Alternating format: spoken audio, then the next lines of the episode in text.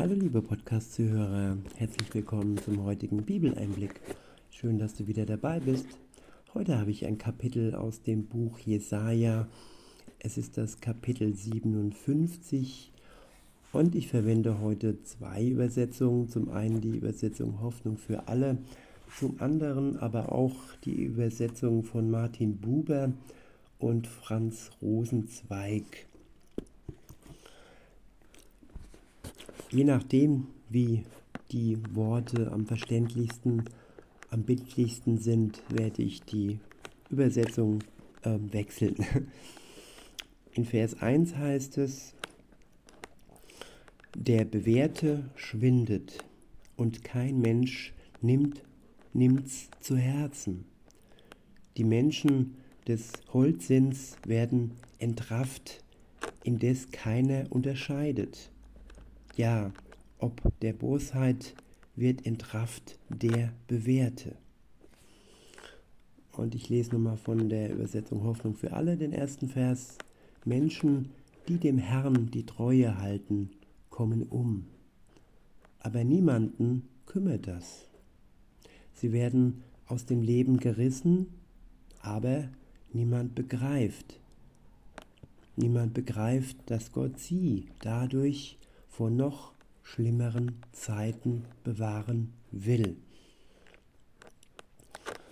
Ja, in, bei Martin Buber und Franz Rosenzweig äh, hören die schlimmeren Zeiten sich so an, da wiederhole ich nochmal, ja, ob der Bosheit wird entrafft der Bewährte. Die Menschen, die zuvor sterben, sie werden der Bosheit entrafft. Sie werden sozusagen bewahrt vor dem Bösen, das danach dann noch kommen mag. Jeder lebt so lange, wie er es erleben kann. Jeder erlebt so viel Bosheit in der Welt, wie er sie erleben kann. Und wenn wir sterben, dann ist das auch ein Stück des weggerafft werden, ein Stück des Entraffen der Bosheit, weg von der Bosheit, die danach noch kommen mag, nach unserem Tod. Insofern ist auch der Tod eine Art Erlösung für die und nicht immer nur ja, als Strafe zu sehen. In Vers 2 heißt es, in den Frieden kommt, wo sie ruhen auf ihren Lagern, wer gerade vor sich hinging. Ich wiederhole, in den Frieden kommt, wo sie ruhen auf ihren Lagern, wer gerade vor sich hinging. Ja, wer den geraden Weg wählt, nicht den krummen Weg weg vom Weg Gottes, weg vom Gesetz Gottes. Alles, was krumm ist, ist auch gesetzlos. Wir bewegen uns weg von Gott und nehmen dann nicht den geraden Weg hin zu Jesus. Und wer den geraden Weg nimmt, so heißt es in unserem Vers, der kommt in den Frieden, der hat Frieden, sowohl hier im Leben, aber auch im Sterben. Er kann in Frieden sterben auf seinem Lager und dann ruhen, bis Jesus Christus ihn ja aus dem Schlaf, aus dem Tod herausholt und in die Glückseligkeit bringt. In Vers 3 heißt es, ihr aber, damit sind die Gottlosen gemeint, Ihr aber naht nur herzu, Söhne der Hexe. Buhlsame selber verhurt.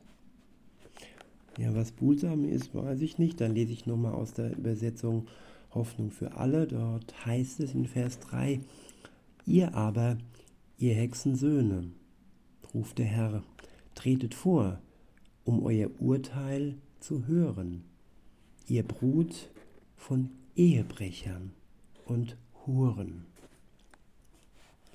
Ja, Gott gebraucht harte Worte für die Gottlosen. Gott spricht aus, was ihr Leben ausdrückt. Ja, Gottlosigkeit heißt, die Ehe zu brechen. Ein Verhältnis zu haben ist heute modern. Und sich durchs Leben zu huren mit vielen unterschiedlichen Partnern ist modern. Aber es ist der krumme Weg, es ist nicht der Weg Gottes. Und wer sich mit anderen Göttern und Götzen einlässt, der hurt genauso, der verlässt die Beziehung Gottes und ja, hurt mit fremden, falschen Göttern.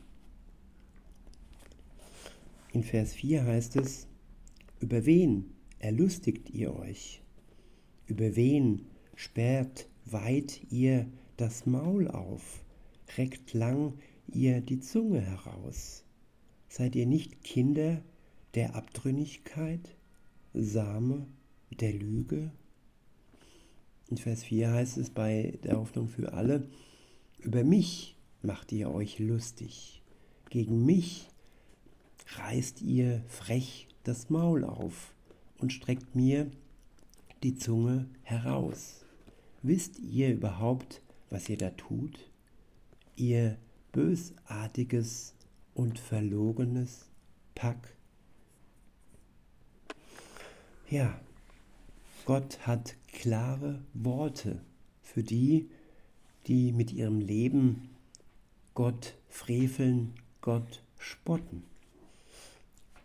Ja, und auch gesetzlose Christen müssen sich da an die Nase packen, die heidnische Feste feiern und die ja krumme Wege gehen, die gesetzlose Wege gehen, die sich überheblich über das Gesetz Gottes stellen und sagen, ja, Jesus hat uns befreit, wir können alles essen, alles Gift in uns hineinschütten sozusagen und wir können ja uns unser eigenes Gesetz machen denn wir stehen ja unter der Gnade. Nein, das ist Frevel. Und wer so lebt, der frevelt Gott. Wer sich nur herauspickt, was ihm passt, die zehn Gebote, da sind sich ja die meisten einig, aber nicht nur oder vielleicht doch nicht, denn ja, in den zehn Geboten heißt es auch, du sollst den siebten Tag ehren, du sollst am siebten Tage ruhen.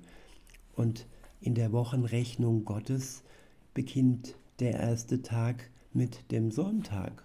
Und wenn wir hochzählen, dann ist der siebte Tag der Samstag, der Ruhetag, den das jüdische Volk auch heute noch ehrt, den auch Jesus geehrt hat, den Sabbat, den Schabbat. Und insofern ja, gehen viele Christen krumme Wege und indem sie Feste feiern, die die Kirche, die die Römer, die irgendwelche Kaiser eingeführt haben, wie Weihnachten und Ostern, dann gehen sie krumme Wege. Gott möchte, dass wir seine Feste feiern. Kurz zuvor war das Lichterfest. Und dort wurde hingewiesen, dass Gott ja Wunder tat, dass die übermächtige Kraft der Feinde nicht ausgereicht hatte und ja, das Volk Gottes immer wieder und wieder siegreich war gegen die ja, scheinbare Überlegenheit. Und wir sollen uns immer auf das ja, konzentrieren, was Gott uns befiehlt, was er uns empfiehlt, nämlich seine Feste zu feiern. Hanukkah hieß das letzte Fest Gottes, das um die Weihnachtszeit herum gefeiert wurde. Und all die weltlichen Feste, sie wollen die göttlichen Feste überdecken. Sie wollen sie in den Nebel stellen, sie wollen sie, ja, unscheinbar machen und unwichtig machen. weiter heißt es in Vers 5, die ihr brünstig seid an den Göttereichen, unter all jedem, unter all jedem üppigen Baum, die ihr Kinder in den Bachgründen metzelt, unten, unten in Felsenklüften. Ja, Göttereichen, die Menschen vergöttern die Natur. Gott hat die Natur erschaffen, er ist der Schöpfer, er ist der Gott, dem die Ehre gebührt, nicht der Schöpfung, sondern ihm sollen wir danken für die Schöpfung. Aber viele sehen ja in der Natur die Gottheit und verehren so die Natur und nicht Gott.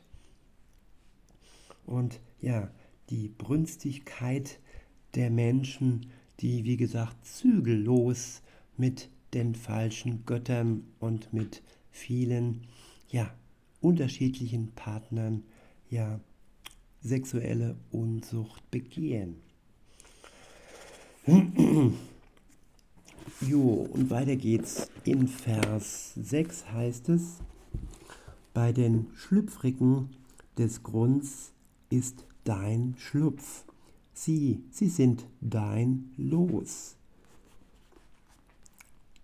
Ihnen auch hast du Gussspende geschüttet.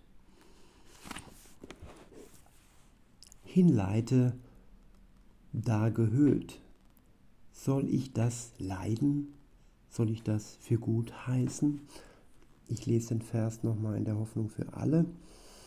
Dort heißt es, ihr verehrt die abgeschliffenen Kieselsteine im Bachbett. Sie allein bestimmen euer Schicksal, denkt ihr. Und darum opfert ihr ihnen Wein und gute Speisen. Und da sollte ich ruhig zusehen. In Vers 7 heißt es, Hoch auf steilem, ragendem Berg setzest dein Lager du hin. Dort auch machest du zur Höhe dich auf, Schlachtung zu schlachten. Ich wiederhole, hoch auf dem steilen, ragenden Berg setzest dein Lager du hin. Dort auch machest du zur Höhe dich auf, Schlachtung zur Schlachten. Ja, hier geht es um Überheblichkeit, um die Selbstüberhöhung des Menschen. Alles dreht sich um das Ich und alles dreht sich um Opferung für Götzen und nicht für Gott. Ihm sollen wir Dankopfer bringen, nicht fremden Göttern. Dann lese ich in der Hoffnung für alle den Vers 8 mal vor. Ihr bringt magische Zeichen an der Innenseite der Tür und den Torpfosten an. Von mir aber habt ihr euch abgewandt. Wie eine Hure bezieht ihr euer Bett für einen anderen und richtet es schön für ihn her. Ihr handelt den Lohn aus und schließlich geht ihr mit ihm ins Bett. Ihr habt sogar noch Spaß an dem, was ihr da seht und tut. Ja, hier geht es um Untreue. Man geht mit einem anderen ins Bett. Und wenn man mit anderen Göttern ja in das Innigste geht, mit anderen Göttern untreu wird, dann ist das Untreue gegen Gott. Wenn man die Gesetze Gottes verlässt und die Gesetze der Welt, die den Gesetzen Gottes widersprechen, folgt, dann ist das Untreue gegen Gott. Wenn wir Feste feiern und wenn wir den Sonntag heiligen, dann ist das Untreue gegen Gott. In Vers 9 heißt es, Zum Molech wallfahrest du mit Öl, mehrest deine Salben, sandest deine Herolde bis in die Ferne, stiegst nieder bis zum Gruftreich.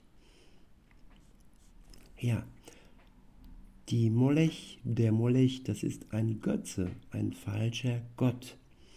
Und ja, man spendet Öl und mehret Salben. Und wir senden sogar Herolde bis in die Ferne, um diese falsche Götter zu ehren.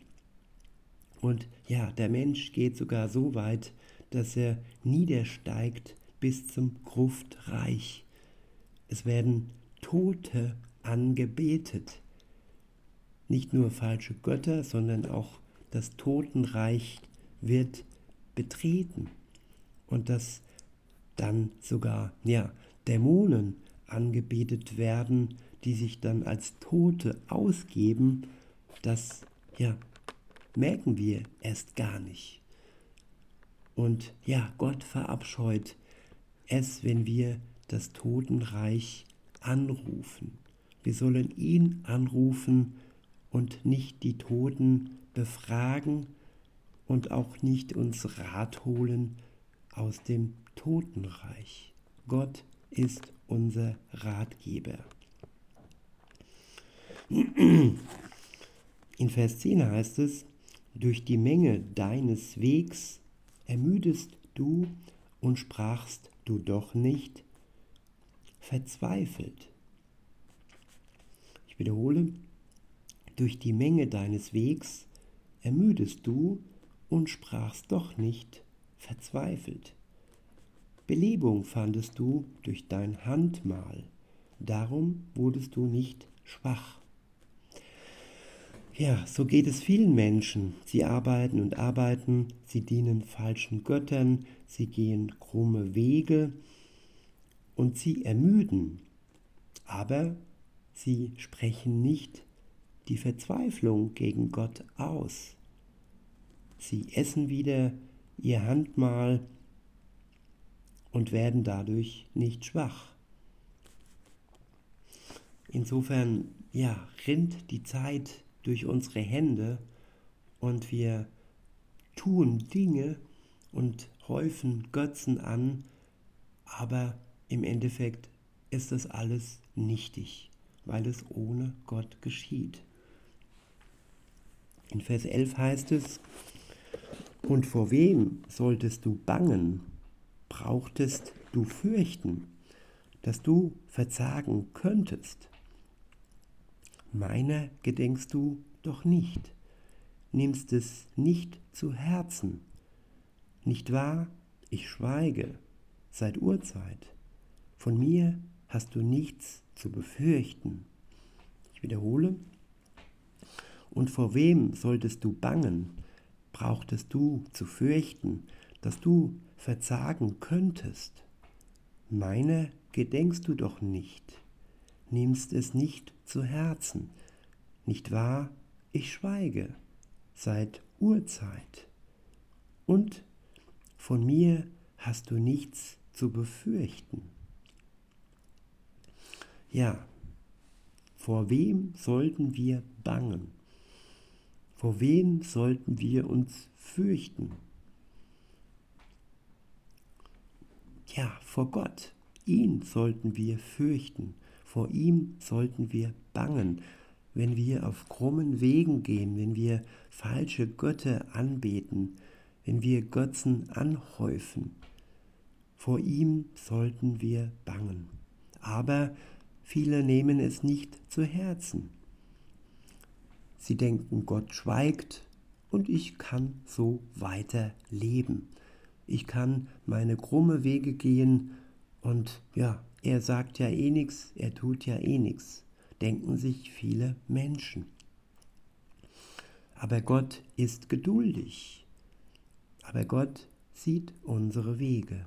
In Vers 12 heißt es, ich aber, hiermit ist Gott gemeint, ich aber vermelde, vermelden will ich deine Bewährung deine Wege, könnte man, könnte man auch sagen. Weiter heißt es, deine Gemachte. Also all das, was wir tun, was wir angehäuft haben, was wir getan haben, was wir gesündigt haben. Weiter heißt es, sie werden dir dann nichts nützen. Ja, alles, was wir getan haben, alle Götzen, die wir angehäuft haben, alle falsche Götter, die wir angebetet haben, sie werden uns nichts nützen. In Vers 13 heißt es, wann du schreist, mögen deine Angehäuften dich retten. Sie alle trägt ein Wind hinweg, holt ein Lüftchen davon. Wer aber an mich sich birgt, eignet das Land, erbt den Berg meines Heiligtums. Ich wiederhole, Vers 13, wann du schreist, möge deine Angehäuften dich retten.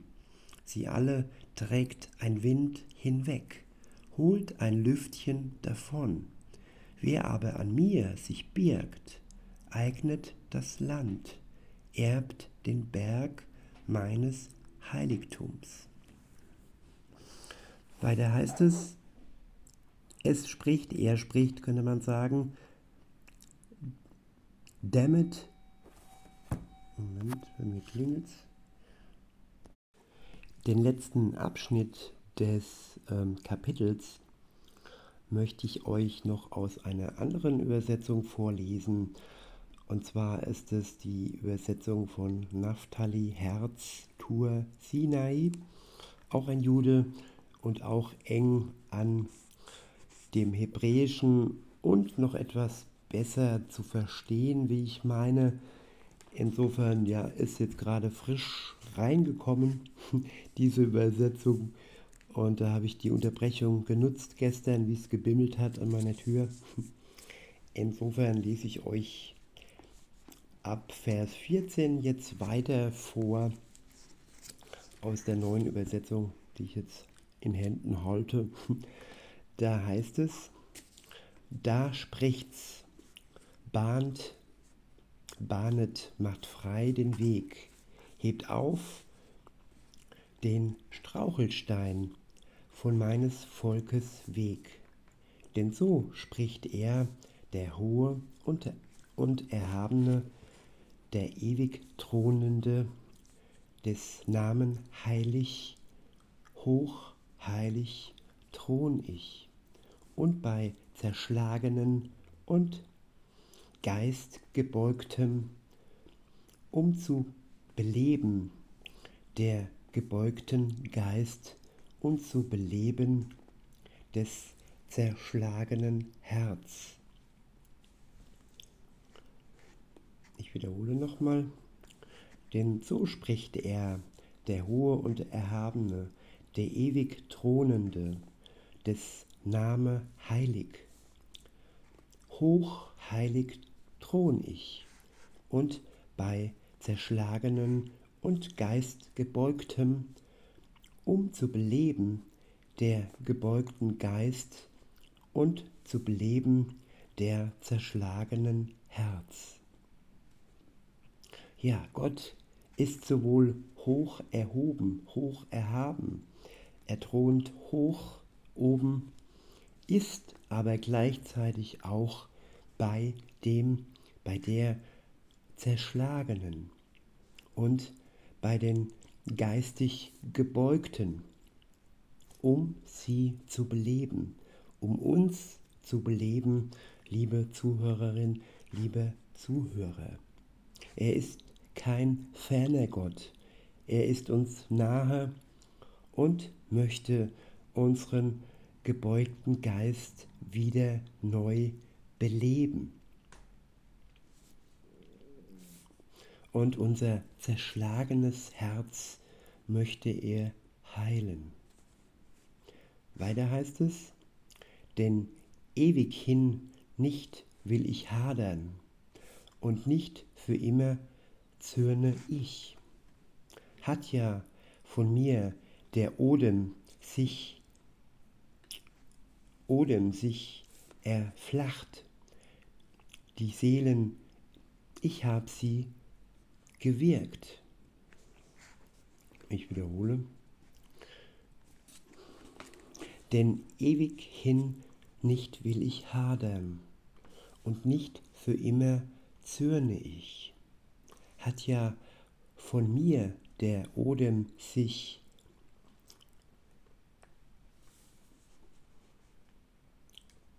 erfacht, die Seelen, ich hab sie gewirkt. Jo, den Vers muss ich nochmal lesen. Denn ewig hin nicht will ich hadern und nicht für immer zürne ich. Hat ja von mir der Odem sich erfacht, die Seelen, ich hab sie gewirkt. Ja, Gott hat uns den Odem, den Adem, dem Atem gegeben. Er hat uns die Seelen gewirkt. Er ist unser Schöpfer. Er ist zornig über die Schuld der Menschen, über die Schuld seines Volkes. Er hat seine Zeit, wo er sich alles anschaut, wo er sich alles anhört und wo er auch einmal stille ist. Und wie wir in den Versen davor gelesen haben, wo wir denken können, ja, er ist gleichgültig, er schaut sich alles an, wir können tun, was wir wollen und ihm macht das ja anscheinend nichts aus. Nein, wie gesagt, Gott ist geduldig und er, er hat eben nichts zu sagen, was jetzt unsere Schuld angeht, die wir anhäufen. Aber ewiglich wird er nicht ja stille sein und ewiglich wird er nicht hadern und zornig sein. Denn er hat uns dem, den Odem eingeblasen. Er hat unsere Seelen gewirkt. Er ist unser Schöpfer. Weiter heißt es in Vers 17, um seines Raffens Schuld habe ich gezürnt und es geschlagen, mich verbergend, zürnend. Da wandelt, da wandelt es verführt auf seines Herzens Weg. Ich wiederhole, um seines Raffens Schuld habe ich gezürnt und es geschlagen, mich verbergend, zürnend, da wandelt es verführt auf seines Herzens Weg. Ja, der Mensch ist raffend, er rafft alles an sich und häuft Schuld an sich. Er rafft auch die Schuld immer mehr und immer größer an sich. Und das ist der Grund, warum Gott uns zürnt und uns auch manchmal schlägt. Nicht mit der Gerte, sondern mit Schicksalsschlägen, wie man sagt.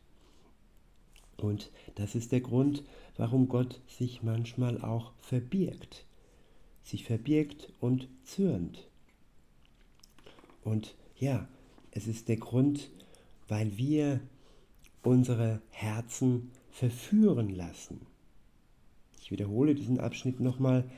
Da wandelt es verführt auf seines Herzens Weg. Ja, wir, wandelt, wir wandeln verführt mit unserem Herzen, das verführt wurde. Unsere Wege sind verführt worden von den Widersachen Gottes. Weiter heißt es in Vers 18, ich schaute seine Wege und will es heilen. Damit ist das Herz gemeint. Gott schaute die Wege unserer Herzen und Gott möchte unsere Herzen heilen. wiederhole und fahre fort. Ich schaute seine Wege und will es heilen, es leiten, Tröstung ihm gewähren und seine und seinen Trauernden. Ich wiederhole, ich schaute seine Wege und will es heilen, es leiten, Tröstung ihm gewähren und seinen Trauernden. Ich schaffe als der Lippen Frucht, der Ewige, und heile es. Die Frevler aber sind wie aufgewühltes Meer, denn ruhen kann's nicht.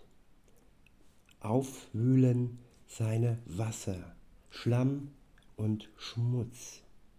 Kein Heil spricht mein Gott den Frevlern.